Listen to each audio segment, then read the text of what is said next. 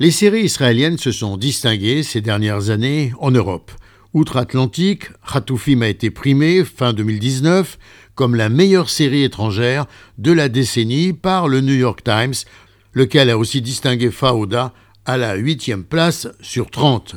Israël se trouve donc dans le groupe des dix premiers exportateurs de séries dans le monde et même s'impose très probablement comme le premier exportateur par capita, selon Amos Neumann, un des dirigeants du groupe Armosa Formats, un des principaux producteurs et distributeurs israéliens.